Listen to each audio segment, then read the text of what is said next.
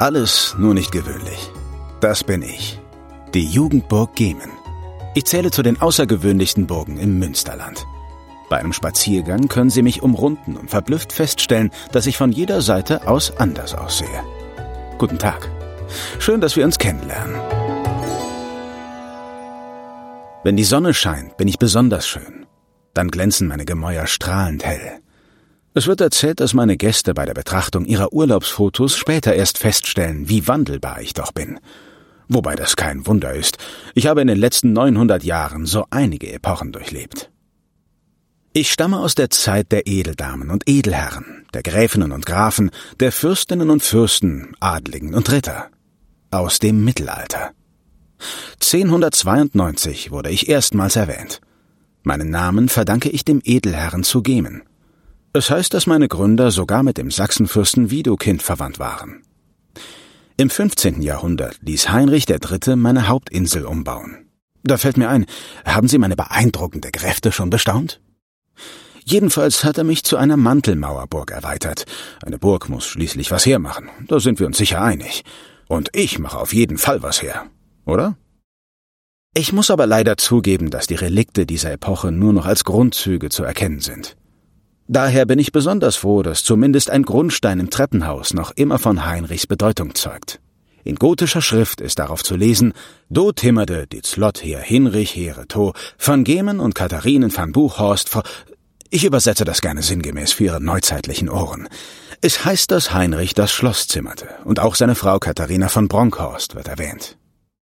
Ich will auch kurz auf ein besonders wichtiges Bauteil zu sprechen kommen. Den sogenannten Ballturm. Er ist der älteste erhaltene Teil meiner Anlage.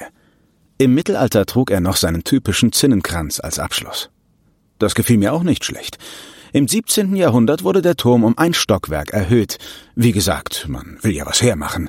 Und da bekam ein Turm dann die bis heute charakteristische Turmhaube. Daher auch der Name Ballturm. Bis Mitte des 17. Jahrhunderts war ich eine sehr imposante Burg. Doch dann wurde ich zum herrschaftlichen Schloss aufgewertet. Hermann Otto II., Graf von Limburg-Styrum, hat mich erstrahlen lassen. Der Barock zog ein. Ich bekam große Fenster im Palast, und das Eingangsportal wurde mit Säulen und Löwenfiguren verziert, um nur einiges zu nennen. Es war herrlich. Ich war richtig schick. Doch als der Graf 1702 starb, schwand mit ihm auch das Interesse der Gemen-Familie bei mir zu wohnen. Es wurde immer ruhiger um mich. Erst mit der Familie von Landsberg-Wehlen und Gemen zog wieder Leden ein. Reichsfreiherr Johann Ignaz Franz von Landsberg-Wehlen hat mich Anfang des 19. Jahrhunderts gekauft. Um genau zu sein, 1822. Die Familie ist bis heute mein Besitzer. Sie bewohnen mich aber auch längst nicht mehr. Trotzdem ist es immer sehr lebendig und bewegt bei mir hier. Das liegt daran, dass das Bistum Münster mich 1946 gepachtet hat und aus mir eine Jugendbildungsstätte machte. Deshalb habe ich mittlerweile auch den Beinamen Jugendburg.